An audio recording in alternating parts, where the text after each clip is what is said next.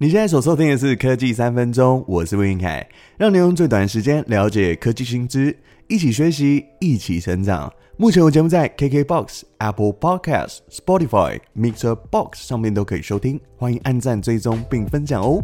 今年初的 Bard 在回复讯息，不管是正确性还有资讯可靠度上面，还是有待加强的。但是这一集要分享 Google 对于旗下的企业部门整并后的变化，还有自家 AI 模型最新的发展，让 AI 具有可离线化、模型大小分级化。成本可计算性等等的特质哦，这项发展呢，对于企业或者是软体开发者，在未来就可以依据成本或是所需要的资料参数去规划需求。那最后节目也会分享是关于 AI 非常消耗能源的问题哦，一起来听听。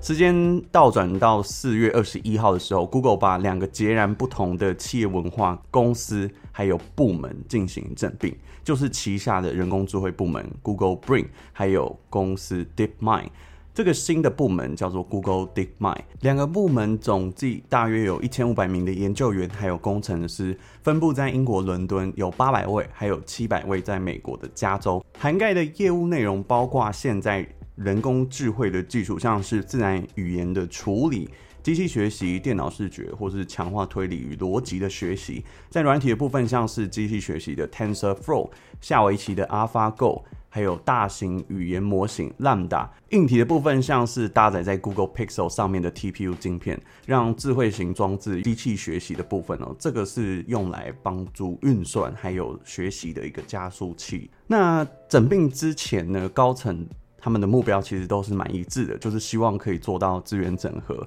为的就是在这一场 AI 军备竞赛当中，可以和微软、OpenAI 跟 Amazon 相抗衡哦。而这个期末考验收的日子也到了，就是上周 Google 发表最新的人工智慧模型 Gemini，它是一款新的大型语言模型，采用 Transfer 架构，类似 GPT 的生成方式哦。那这边你可能会很好奇，Google 不是已经有一套采用 Pal 架构的 Lambda 产品了吗？主要的差异就是像节目开头讲，为了要让 AI 具有可离线化、模型大小可以分级，而且成本可以。有效的计算等等的这些特质，所以在模型的架构参数大小，这一次 Google 也有揭露它的区分以及用途。那 Gemini 它属于原生多模态的一个模型，就像是我们人类一出生就有感知一样，可以同时具备听觉、视觉还有思辨的能力。所以 Gemini 它擅长生成程式码、脚本还有音乐等等的创意文案。这些呢都可以帮助使用者去做影像的分析或是声音资讯的处理，所以在这一次广告里面呢，他就有提到 Gemini 它是可以具有复杂和推理规划的能力，而 Lambda 呢是专为生成人跟人之间单纯的对话。这两种架构的产品，未来会在不同的产品线上。提供给商用和消费的市场哦，所以这也是蛮值得期待的哦。那这一次，Google 把这个大型的语言模型命名为 Gemini，就是因为双子座特质代表着聪明和多才多艺，以及具备创造性等等的这个因素哦。那 Gemini 呢，这个模型总共有三种大小，分别是 Ultra、Pro 还有 Nano。那最大是 Gemini 的 Ultra。它的模型参数数量是一点六兆，是目前世界上最大的大型语言模型之一。那这个可以抗衡的就是 GPT 四哦，主要是用在云端的资料中心，还有处理复杂的任务。像是机器学习啊、机器翻译，还有自然语言理解、创意文字生成等等哦。那目前已经进行外部的演练，未来会应用在 Google Cloud 上面公开给开发者去使用。预期呢，这个 Ultra 的版本未来也会出现在 Bard 的订阅版。那 Gemini 的 Pro 呢？它的模型参数是一百个亿哦，被归类为属于大型语言模型。这个版本就像是 OpenAI 的 ChatGPT GPT 三点五哦，主要是可以用在云端资料的中心，还有大型的终端装置，像是笔记型电脑、平板电脑等等，用于处理一般的这种日常生活，比如说像是语音的识别啊、文字输入、搜寻等等。那在十二月六号，美国地区的 Google Bar 已经采用 Gemini 的 Pro 核心来进行回答，预期还有一些服务会在二零二四年提供，像是整合到 Google 的搜寻引擎，还有适用在演算法机器学习、训练 YouTube 的网站推播影片等等。那再来就是要讲到是可离线化的 Gemini Nano，它的。模型参数数量是十亿，因为它资料量比较少的关系，所以属于小型的语言模型，主要用在这种终端装置，也就是我们说的边缘装置上面，像是智慧型手机啊，或者是智慧型手表。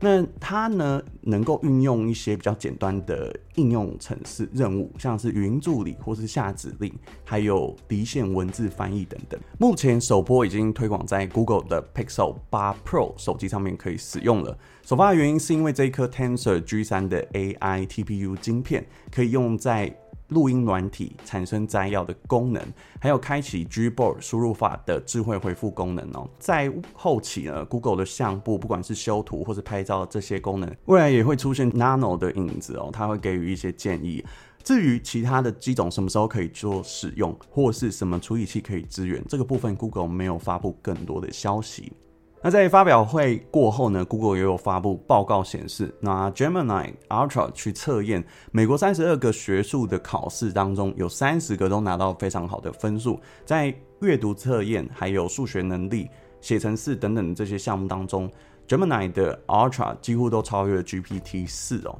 那这个消息在十二月七号也让 Google 母公司 Alphabet 的股价大涨超过百分之五，但是也因为有工程师查到他们的宣传影片就表现的部分提出了许多的质疑，因此舆论在网上发酵。在隔天十二月八号，Google 也出来澄清，这是影片有经过后置，所以在十二月八号。它的跌幅也超过一点五个百分点哦。至于 Gemini 是不是真的很神，我个人的答案持保留态度，也期待推出订阅的版本试用之后才知道结果。那接下来要谈谈二零二三年这一年当中呢，AI 大战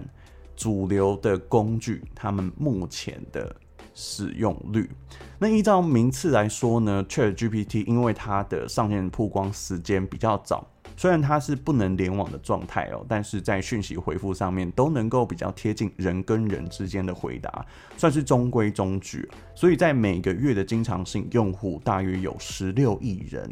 而 Google Bard 它是因为借助背后的搜寻引擎，还有像是 Google 的新闻啊、地图、YouTube 等等这些资料库撑腰哦。虽然有些回答相比 ChatGPT 还是略逊一筹，但是它的每个月。经常性用户来到二点二亿人。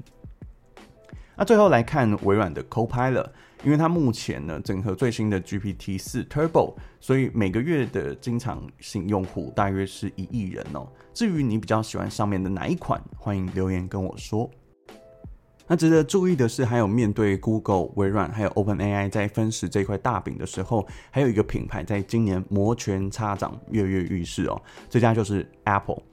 在苹果的部分，过去被认为太过保守，所以今年也开始布局人工智慧的领域，特别是在今年扩充自然语言处理 NLP 和深度学习 Deep Learning 的相关职位。那目前苹果 AI 的相关职位占公司的比重大约是二十趴到四十趴，而且在今年第三季也改组了 Siri 的团队，它目标是要整合深层生成式的 AI 功能，还有大型语言模型。所以在预估明年度，它会大举推出 AI 相关的产品，还有应用，包含新的 iPhone 十六，它会强化在硬体上面麦克风语音的升级。那软体的部分，它会推出像 Messenger 的问答，能够自动预测下一句对话的句子等等哦。在 Mac 的部分呢，它会强化办公软体，像是 Keynote 或是 Pages，可以加入 AI 的功能，打造自动生成的文件这些功能项目。那最后我们要来关注到 AI 所带来的疑虑，就是带给环境的负担哦。像过去呢，我们知道耗电的始祖呢是虚拟货币的兴起嘛。从各国开始使用显示卡组矿机挖矿，但是退了流行以后，现在反而是人工智慧在运算当中非常耗能的问题哦。这份报告是由卡内基梅隆大学所组成的科研团队，他们在建立了聊天机器人进行了测试和前后的比较，发现单纯使用文字对话机器人，它每千次聊天所需要的能源，相当于为我们的智慧型手机充电。消耗的能源百分之十六，它相对省电。但是呢，使用影像分析或是影像生成技术的模型，这个时候就会非常耗电。报告中呢，它只有使用比较低负载的伺服器去生成影像的模型。在每千次的运算过程就会消耗十一点四九千瓦小时，相当于可以给手机充电九百五十次哦。所以经过这份报告，也值得我们去思考，在享受便利的科技时，同时也会带给地球负担。所以未来在追求效能的同时，也希望能够有兼具低耗能的产品可以推出，才能在环境永续上面尽一份心力哦。好啦，以上就是今天的节目所有的内容。那希望你会喜欢，欢迎按赞、订阅并分享。我们下次再见，拜拜。